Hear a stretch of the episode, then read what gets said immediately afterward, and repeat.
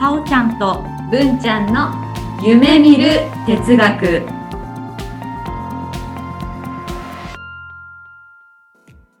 この番組は NPO 法人カナエルで活動するさおちゃんこと菅原沙織と文ちゃんこと鈴木志門の好奇心旺盛な2人がさまざまなテーマに沿ってゆるーく知的探求する番組です。せーの。キラリーンさおちゃんです。文ちゃんです。ごきげんよう。はい、じゃあ、さおちゃん。はいえっ、とね、先週に引き続き、え東洋のはい哲学のお話をはい。したいなと思うんですね。はい、頑張ります。ね、そうそう。えっ、とね、先週はね、うんウパリショット哲学から、うんあの進んでいって、そう、はい。インドの方の、うん。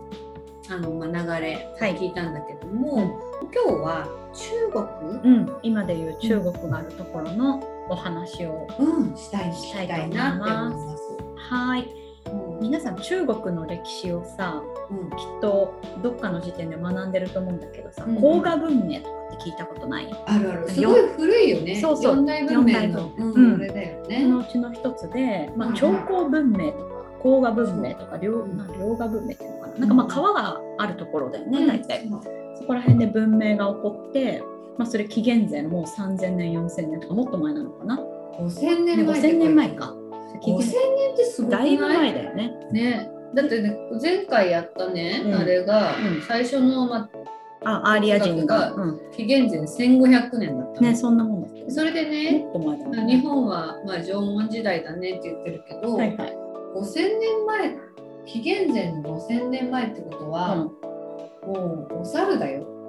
そんなことない。もう7万年前からホモ・サピエンスいるから大丈夫。ちょっと今もっと前からいちゃったけど、そうかそうそうでももう日本としては確認されてないんだよね。この日本何やってるかそう日ね。本っていう国があったかちょあっともうもはやそこだね。人がいたと思うけど、はいはいどういう文明かはちょっと知られてない。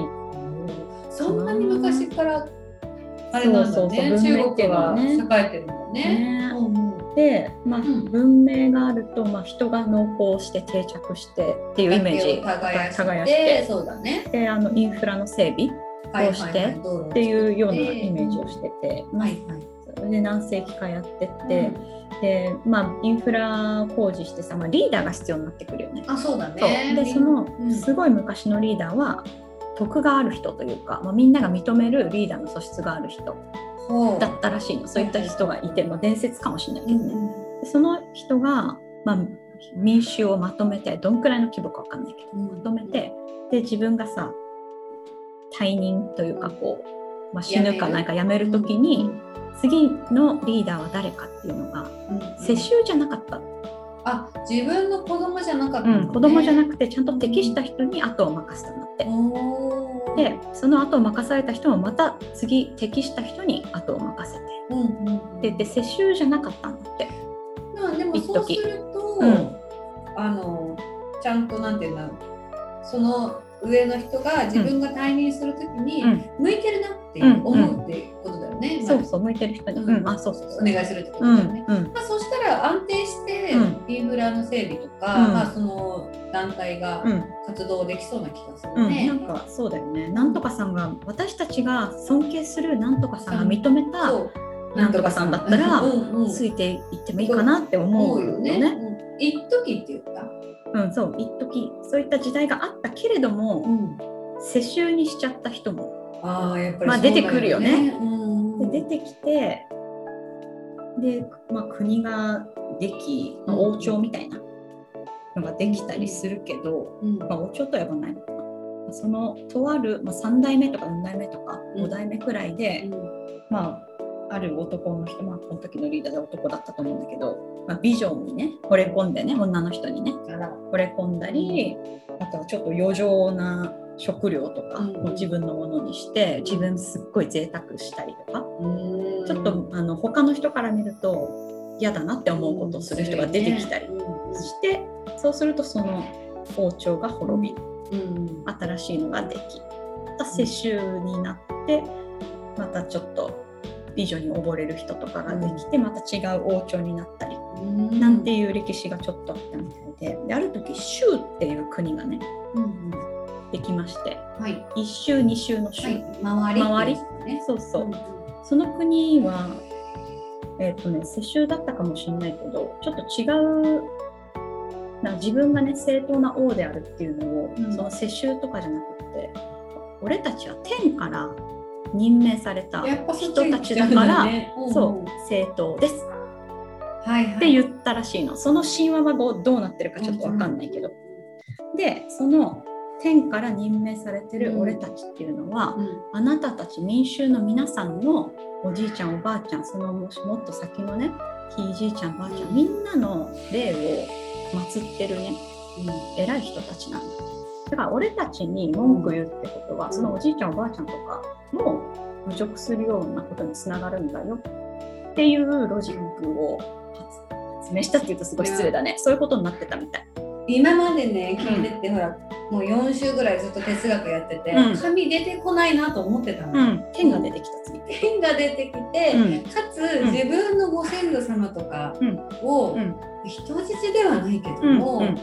まあそういうことだよね。私をバカにするってそことはうそうご先祖様ちゃんと祀らないからうん。うん不不便被るけどいい？うん脅しだね。そう。なるほそうどすると、うんその州っていう国の偉い人たちには盾つくのをやめといた方がいい。そうだよね、うんうん、で、まあ、それでな、まあ、何年何百年か分かんないけど経つじゃない。うん。そうするとあ州っていう国以外の別のもっとさ集まりとかあるわけ、うんうんうん。そこの人たちと戦うのは OK じゃねって感じになっちゃうんだよね。州に盾つくのはダメだけど、他の人たちとは喧嘩して OK。まあいろいろ食料事情とかあったんだろうけど、うんそれで春秋戦国時代っていうのが500年くらい続くらしいのよ。なるほど。そう。でそこでやっぱもう戦争が多かったんだと思うんだ。ねでそうするとめちゃくちゃ頭がいいとかめちゃくちゃ腕っぷしが強いとかで、一発でこう昇進できるっていうの？その身分が低くてもね、このそう昇格できるっていう、う。ん、そんな社会下克上みたいなはい世界になってて。だからなんかこう考えたり自分の考えを、あの王様いろんな国の王様に売り込んでこうやったら勝てるよこうやったら守れるよこうやったらでかくなれるよっていうのを考えて発表しに行く人がいっぱい出てきたらしくて。その中で有名なのが孔子。講師ね。孔子、うん。うん。今でもね聞きますよね。本。当に、うん。そうそう。この人は人格者になろう。徳によって国を治めようっていう考えだったみたい。なるほど、うん、王様というものは、うんうん。まあ徳を持ってね民のためを思って思いやりを持って治めましょう。思いやりと礼儀が大事だと。うん人と礼。うんうん。そう。礼だけあの礼儀ルールとかマナーが分かってるだけでうん。思いやりがないのもダメ思いやりだけあってマナーとかルールが分かってないのもダメ。うん。両方分かってる人になろう、ううん。ね。これで民を率率いましょう。んうっていう人も出てきました、うん。うん、有名だよね。儒家思想っていうよね。うん。でそんな人が出てきて次はその儒家思想の思いやりの方がめちゃくちゃ大事です。っていう人が出てくる。おおなるほど。孟子。うんうん。これは人間誰しも性善説あのいい良心みたいなものがあるよね。仁義で治めましょう。っていう人が出てくる。うん。でその次にいやいやそんな思いやりとか言っててもルールがないともう人ってみんな利益とか追求したいし、うん。好き放題やっちゃうから、ルールとか規範とか例ルールマナーね。それが分かってからその後にやっと思いやりが分かってくんじゃないの、うん。ルール規範が大事だよねっていう人が出てくる。うん。でなんだかこの考え方がちょっとヒットしたっぽくてうん。次に法家っていうさ法律の方に家っていう法家につながってくるんだけど、うん。官費師っていう人とか有名なんだけど、あの徳じゃなくてルールが大事、まあ、さっき言った通りね、うん。でかつ処罰があればみんなルールを守るようになるよ、あーペナルティーを出せばうんみんなやるんじゃないっていうのね。そうそう。そういった思想ができて、うん。でそういった考え方を採用したのがし秦の始皇帝らしいんだよね。で秦の始皇帝が、うん。まあ、ルールって大事だよね。うん。なって、まあ、自分とこの国は前からルール結構強めの国だったんだけど、うん。こう支配全体をさ統一したっていうじゃんうん。始皇帝って。でいろんな国にその自分のとこのルールを敷いて、うんまあ、統一してうん。何年かその始皇帝の一代だけはうまくいって。で一台だけうまくいそうそう。でルールがやっぱ厳しかったんだって、うん。そのなんかねインフラの工事にうん。行くのに遅刻したら死刑とかもうこうちゃんと何をしたらどうなるってこう書いてもうきっちりそうそうそでペナルティを課してるかう、らね、うん、何したらどうなるるっていうの全部きっちりしてたんだよね。何百年もかけてたけど、そうそう。それでさっきの思いやりがどうのって言ったじゃん、うん。うん。思いやりって超大事みたいな。その人たちはしもう生き埋め。みたいな。あ違うこと言ったから、かな。なんか噴書工事っていううんことであのね儒教の人はダメですっていうことで生き埋めにしたと言われている。本当かわかんないよ、いねうん、でうん。で始皇帝のさっきさルールをさうん。決めてさ全全国っていうと変だね。中国のさその全土どこからどこまでかわかんないけどとりあえず統一して、みんなに征服した上に自分のルールを押し付けるよね。うんうん。で他の国あその秦の始皇帝の秦以外の人たち、うん。それまで秦以外だった人たちってさ、うん。征服されるわ。うん。ルール急に変わるわ、うん。それ勘弁してほしいじゃん。そうだね。でうん。ある人がうん。インフラのねその工事かなんかに歩いてもち歩いていくんだけどさ、うん。遅れちゃった遅れちゃうなって雨降って、はい。絶対こう期日につかないわ俺たちってなって、いあのルーあ工事のところに行ったら殺されるわけ。うんでく自分の国というか町に戻っても多分死刑なの、うんじゃあ革命するか。革命っていうか。うん、なるほど。じゃあもう暴動起こそっか、うんうん。ででもどうせ死ぬからね。そうそうどうせ死ぬから、うんってなって暴動が起きて秦は滅びます。自分の作ったルールによってでそう厳しすぎてもやっぱダメな厳からダメなんだね。そうそうそう。うん、こんな感じ。なるほど。なんかでも考えさせられるね。うん厳しければ厳しいだけさ、みんなが守ってくれると思ったら、うんやっぱりそういう風になっちゃうんだうんうんね。うんうんうん。そんな放火思想っていうのがあったりして、うんうん。あとはね、老子っていう人が出てくるんだけど、よしそう、この人はありのままに生きましょうって感じ？これはさっきの,、うん。あの作詞がいっぱい出てくるときに出てきた人。うんうん、講師が出て、うん。っていうときに、そうだと出て思う。うん、老子っていう、ねそう、ちょっと時代はその孔子と老子と何百年かは違うかもしれないけど、ありのままに生きましょうっていう人がいて、うん。まあ仏教にすごい近い人。うん。あの考え方としてはね、ただ仏教を知ってるか仏教の方が老子を知ってるかはそうか、ちょっとないとわ思うね。うん。そうだねあの全然時代もちょっと違うか知らないと思う。けど、うん。そうそんな人が出てきたりうん。して、まあ、なんかここまで聞くとさうん。中国ってやっぱルールが強いなっていうのはね。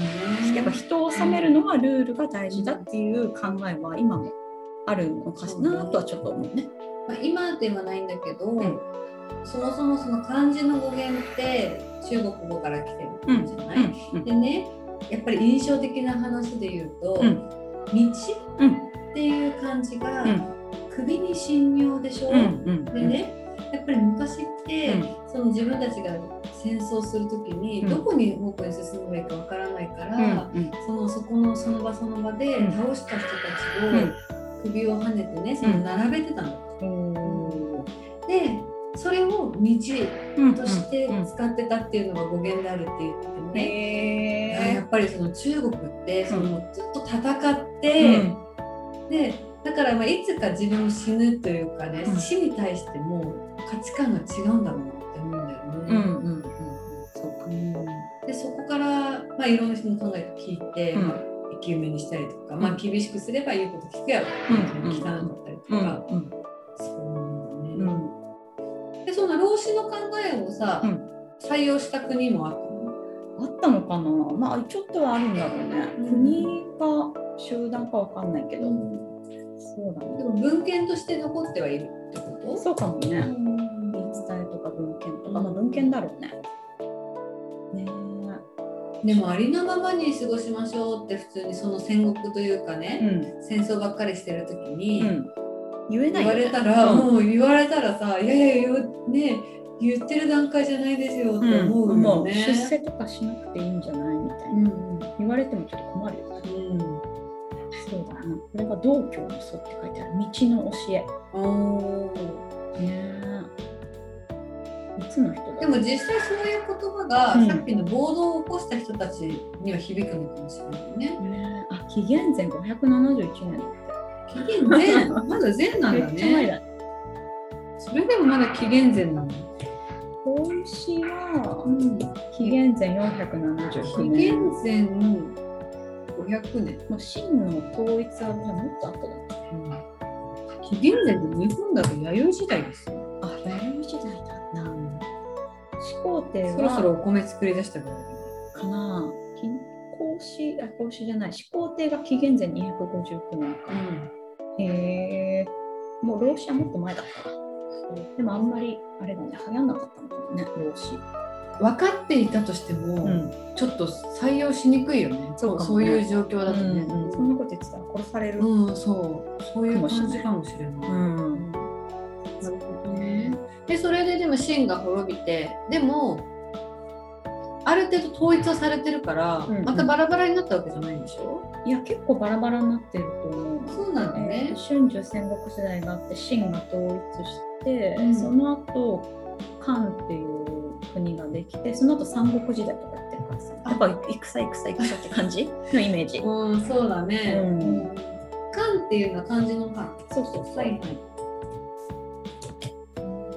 まあ、とりあえず中国はその、秦の始皇帝が統一する前の春秋戦国時代で500年くらい戦やってて、うんいろんなそのそう作詞家というか、うん諸子百諸子百科と呼ばれる、うん、あの考える人がいっぱい出てきました。で特にあの法を大事にルールを大事にしようねっていう人たちの勝ちでもないけど生き残ったのはそういった考え方うんかな。まあ、もちろんその思いやりが大事礼儀が大事っていうのも後々にまた復興してくるから孔子っていうのもね。あの再評価されてると思うんだけど。実際勝った人の考え方がそれだったっていううん、あそうですね。多分そうだ。結果その勝った人がうん。そういうふうな考え方で、うん。だからまあルールを他に教えたっていう感じなのかな、うん。その考え方、うん、うん。そうですなるほどなるほど。それでもそれがダメになっちゃった。あとうん、は、あとどうしたんだろうね、まあ、放火の思想も受け継ぎつつ、まあ、もうちょっとマイルドにはしたと思うんだよね。マイルドにして、なんとか国を治めよう、治めようして、うん。その次、隋とか、はい。隋は仏教かな。そうだったね。隋、とか唐とかはちょっとだけ仏教とかも入れては、あまあ、寛容になったくらいなのかな。どうやって治めてたんだろうね。律令制とか言うけどさ。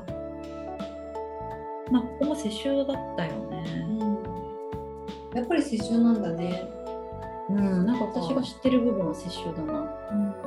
まあ、時々あの国王国王っていうのかわかんない。皇帝か。皇帝の奥さんが偉くなっちゃったりとかさ、たまにあるけどさ、ねまあ、何かのロジックで人を治めてたんでしょうね、うん。もしくは治めきれてなかったかもしれないけど収めきれてないから結構短いスパンで国の名前が変わったりしなかった。うん。そうだね。隋と五代十国。それから金元あ宋とかもあってね。あとは明になったりうん。秦になったり。で中華民国か。やっぱあの広い土地を治めるっていうのは相当大変ですよね。そうね。そもそもそこだと思う、うん。あのねもともとこのしあの哲学とか哲学というか考え方うん。っていうのって、ん。集団をうん。どう治めるかっていうところからね、一緒に共存して考え方なんだけど、うん。あれだけ広いと、うん。これいいですよって言ってても、うん。違うところで違う文化が生まれちゃうもんね。ね難しい。難しい。ね。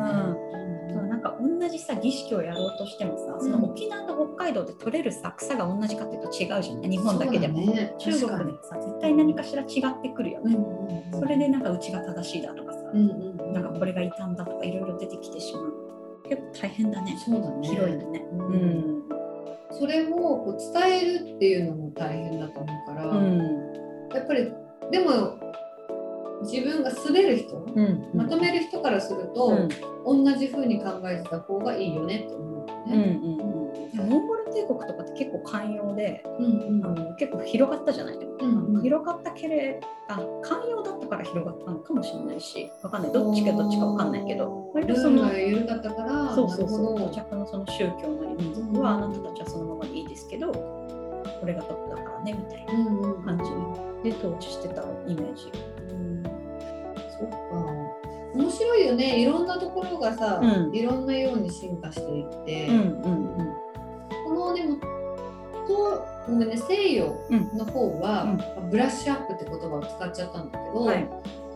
なんだろうな。一個の考え方からうん。もう一個、いやこれもっとこうしたらいいんじゃないとか、うしたらいいんじゃないでこれ間違ってんじゃないって言ってどんどんどんどん上にうん。積み上げていくイメージにすると、うん。中国のこれ、まあ前先週やったやつは悟りをはい。開いた人がいてっていうけど、中国の人たちはもうどうやってその広いうん。場所をまとめるかってうんいうところうに哲学を使ってるんだよね。ねそんな気がする。ううん。そうだね。中国もいろいろ考え方があったんだな。っねて思います。ね日本はいろんなもののハイブリッドというかえ。うんうん日本だと500年くらいに仏教が来てうんそれから最長空海とか700年ちょい前密教とかうん。入ってきて、それから鎌倉時代にうん。またいろんな宗派が入ってうん。起こったのが入ってきたのか。で今は割とあれですねなんか本屋とか行くと禅がどうのとかねうん。書いてますね。禅がね今やっぱりね、うんうん流行ってるよね。ね禅は一体どこから来たんだ？禅は確か、まずお釈迦様がえーっとお釈迦様って誰さっきのゴータマ・シッタルタああ、ブッダか。そうブッダの教えの中で、うん、まあ、瞑想、まあ、ブッダはさ瞑想をして悟りを開いたと言われてるじゃない？ですか、そうね。だ。からその瞑想することがうん。正しい行いだっていう人たちも出てきて、うんうん、それをやると悟りが開かれるからね。で、うんえーっとインド人だったと思うけどダルマさん。ダルマっていう人がいてうん。その人がインドから中国に渡ってその座禅っていうのを教えたと言われてて、うーん。これをやったら、うん、悟れるよ。悟れるよって言って、うん。なるほど。ダルマさんは座禅しすぎてもうそなんか遠くから見ると手足のないくらいに丸く見えちゃってそれが今のダルマえちょっと待って待って、うん。だるまさんっていう名前ではなかったかもしれないね。あ多分ダルマさんって名前。ダルマっていう人がいて。違う、今勘違いしたわ。だるまっていう名前、なんか私で言うと、うん文っていう名前の人がいて、で、それが、うん。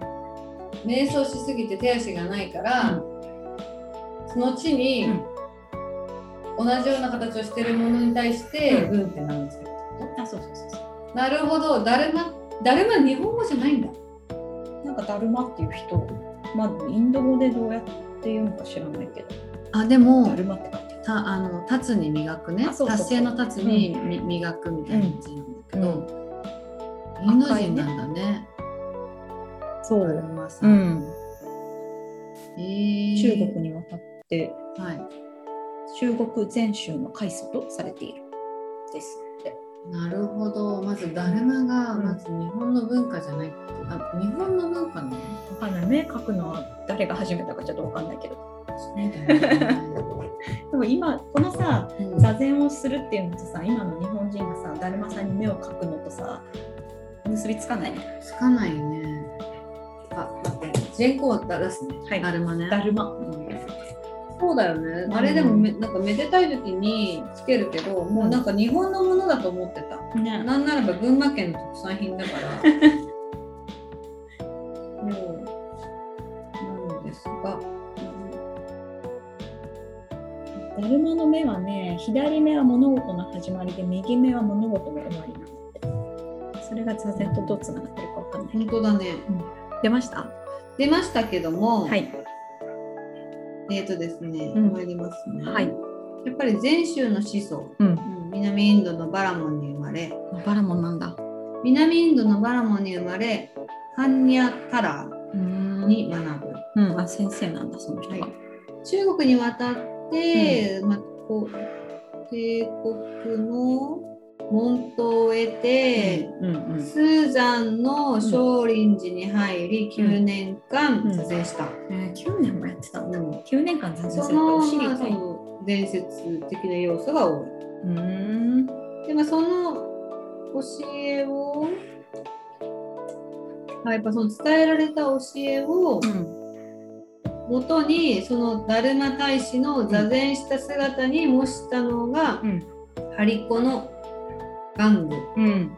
我々がが言うダルマ。だ。うん、普通顔面以外の部分を赤く塗り、うんそこを重くして倒してもすぐにまっすぐ起きるように、ん立つように作る。うんうんうん。で縁起物として願いが叶った時に目玉を入れる習わしがあるへえ。倒れないっていうのはね、うん。うん、へえ。えでも倒れない倒れない。倒れないのもあるのかもね意図がね。ね。そうかそう。それで中国で禅の教えが広がったりして、うん。でいつの間にか日本に来たんだろうね。まあ、えっと、道元さんとか、うん。永財さん、え永財さん、あとインゲンさんとかがにあの日本に持って帰ってきて、やっぱりさそういうものって見てて人が持って帰ってくるんだよね。ものじゃないから。言葉として持ってくるってことだよね。言葉としてそうですね。あのお経とかを持って帰ってくるのかな、まあ、三蔵法師の話になっちゃうけどちょっと日本とは違うけど中国人がインドに行ってインドだよね、えー、とサンスクリット語っていうのかな。その現地の言葉を中国語に訳しうんて中国に取り入れた。うん。そうだね。インドでお経をもらって中国に持って帰って翻訳して広めた。っうんうん。ていうのがあるから、まあ、日本人もそうしてたのかね、まあ、まず中国語わかんないとダメだろうね。どうしてたんだろうサンスクリット語で学んでたかもしれないけど。でもなんか日本人ってやっぱり島国だから、うん。海を渡るっていう発想があんまり遅そうな気がするね。ああ海渡る。そうだね。なんかまあでもさあの韓国今でいうさ朝鮮半島の一部はさうん、つながってた。あの繋がってはいないけど仲良しだったね多分ね。だから渡るっていうあれはあったと思う、まあ、見えるのかな？見えないか。あ見えるね。あ見えるか。じゃあ行くんじゃない？そうかそうか。だからやっぱあそこの先には何かあるっていうのが見えてるから、うんうんうん。そこには行くよね。うん。で仏教が来たんだろうね。うん聖徳太子の頃。でも仏教のさその聖徳太子の頃の仏教っていうのは割とさそのこう国を治めるために必要な考え方もなんか盛り込まれてたようなことができた、だからやっぱりほら卑弥呼が治めてたっていうのは、うん。もうそもそも日本にもうん。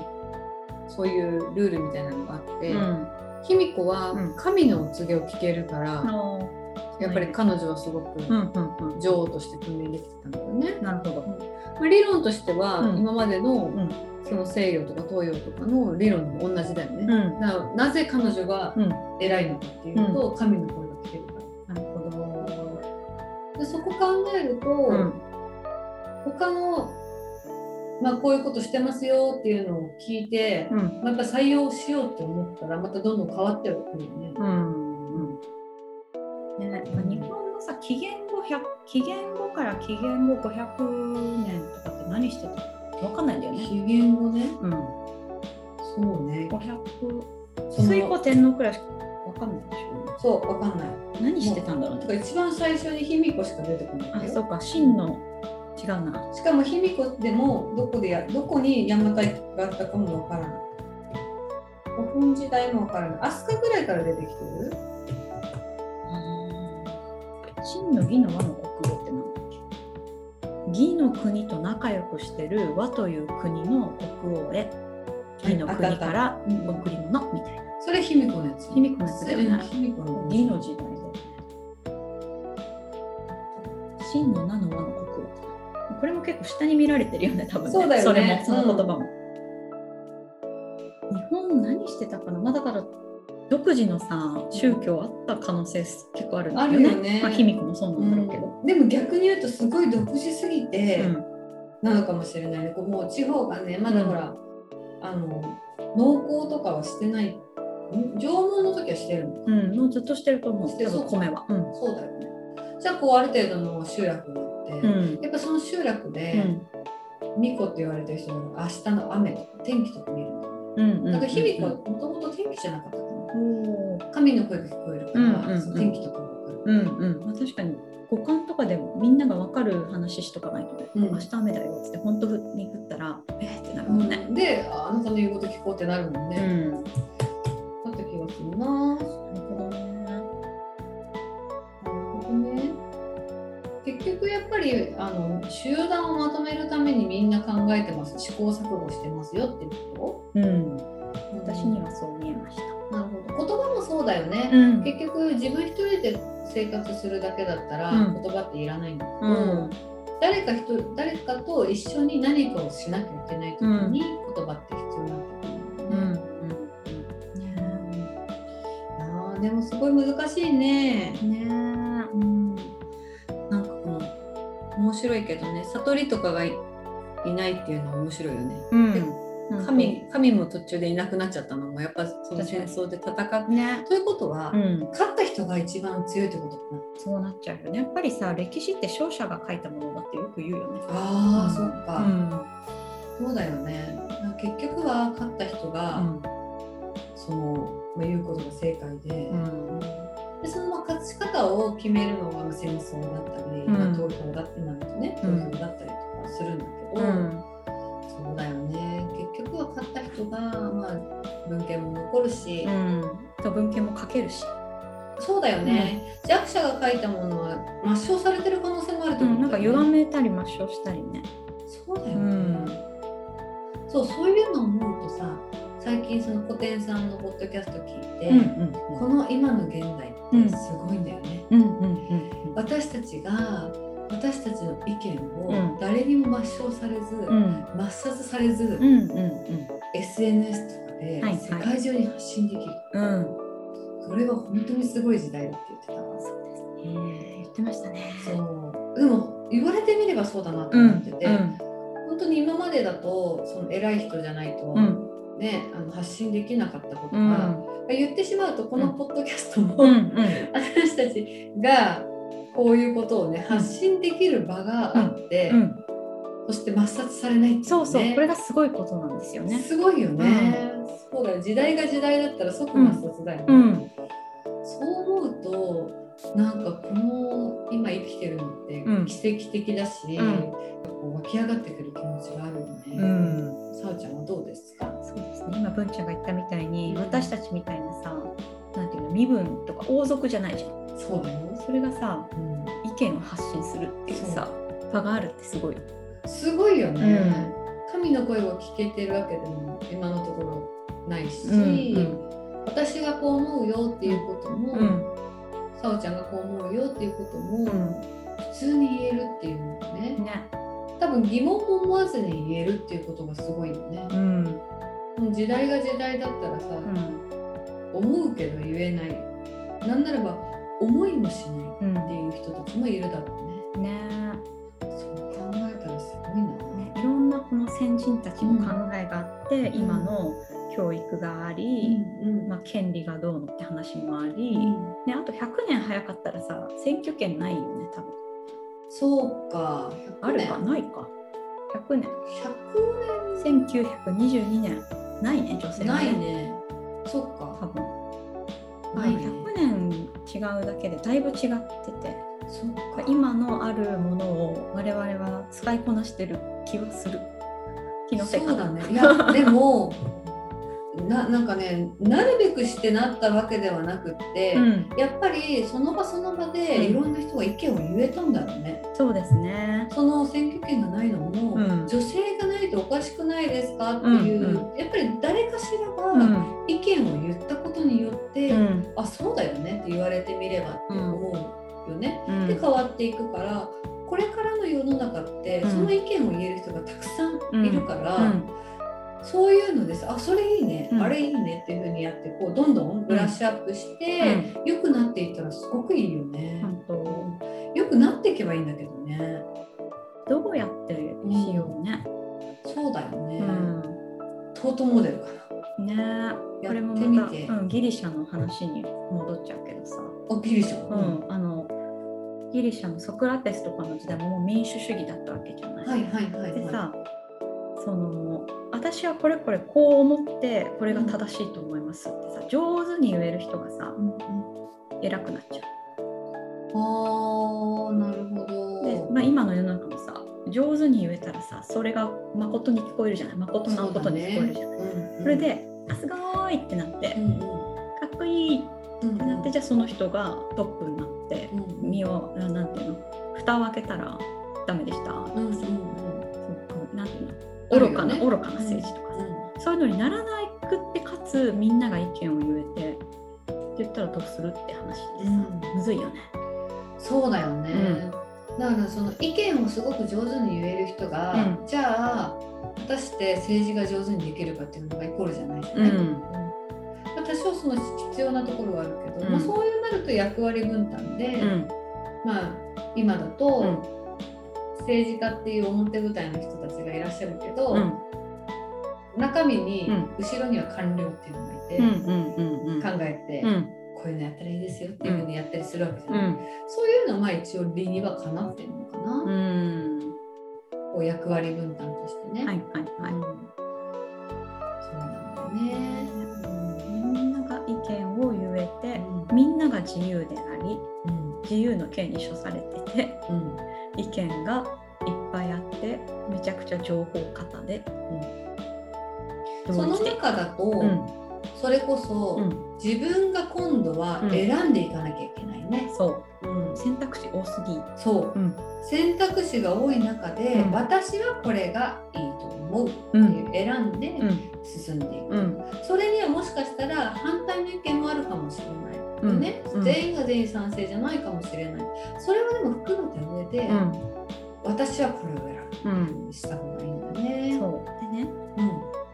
私はこれを選ぶっていうのもうん。実は Facebook とかのうん。が選んだ思想かもしれない。っていう話がさ最近よくあるじゃん。あのさ2016年だっけ、うん。トランプとヒラリー・クリントンのさうん。選挙でさその、はいえー、とヒラリーがいいと思う人はそういった情報ばっかり見るし Facebook の広告って言ってるかわかんないけど、うんそういったのも記事とかもそういったのばっかで。で逆は逆でしかりみたいな。その人の好みに合わせたものが AI によって出てくるじゃないそうだね。そうするとさ自分がこれ正しいなって思ったらさその正しいと思う情報正しいという根拠になる情報しか出てこない。そうね。そしてそれをさ、私たちは自分が選んでると思いつつんでると思も、そう。いうのそういうのを選んでるよね。うん、そうそうそうそう。自分が正しいと思いたいものを選んでる。うん、人間って難しいな。それを私なんか自分の中で分かって、うん。分かった上でうん。俯瞰してみたらいいんだけど、うん。いかんせんさ、うん。私のパソコンも、うん。もうそのなんだろう検索とかも、もううん。あなたこれ好きでしょっていうのしか出なかったりするんだよね。そうすると、うん何も考えずに見ちゃうと、ん本当にその自分の好きなものだけに囲まれてて、うんある意味考えるのをやめちゃうよね。そうだからやっぱりその今の GAFAM じゃないけどああいった、まあ、広告など、うん。まあ、インターネットのソフトの部分を司ってる人たちが勝つ世界にしかならないって私は思ってる。なるほど。やっぱそそこに私たちが知らないところにうん。またピラミッドができてて、そう実そう。は上にいるんだよっていう話だね。でそこからまた哲学がまた生まれてくると思う。なるほど。いいと思う。そこでもそこにどうフォーカスしようかなって感じがね、うん。やっぱりなんかね議論とか必要だよね。そうだね。自分と違う考えをさ、聞いたり自分が話してみてあここ間違ったなとかさ、うんうんうん。大事だなって思って。実際さ、う自分と違う意見をすると、うん。例えば言葉の言い回しとかでちょっと気になったりするじゃない？あーうん。もうすぐあ「私それそう思わないで」とか言われると、うん。それだけでえって思ったりするけど、うん。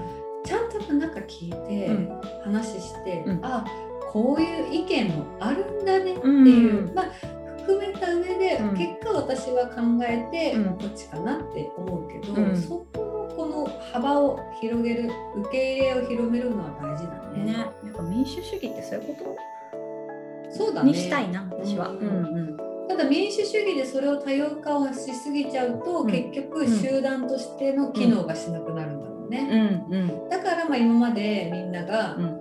悩んでたのはそこなのかなって思うと、哲学者たちが悩んで、どう多様化多様化というのを認めながら、ううんん集団で動けるか。んね。そこが問題になってきますね。すごいまだまだ考えることがたくさんありますね。ありますね。そうまあでもこの哲学夢見る哲学を名乗ってですね、うん。ちょっとこの今月はい。結構勉強して。勉強しましたね。すごいグダグダですけど。一応ちょっとは勉強したつもりなんだいけどやいや、さおちゃんすごい勉強されてて。ね、でその勉強してさおちゃんが言ってくれることが言ってることは分かるんだけど、うん。どうしてこの発想になっちゃったっていうのうんはうんうん。分からないところがすごいたくさんあって、うんうんうん。またそこもねね。含めて日本なんかロマンの塊ですね。うん本当に分からないことばっかりだから。うんうん。なんかあえてぼやかしてんのかな？はっきりさせないのがいい。ミルトン大国。うん。本当？それはまたそれで面白いね。はい。うん、そんな感じなので、うん。またまたこれは話ができそうですね。はい。うん、今日はじゃあこの辺で、ははい、せーの、キキラリ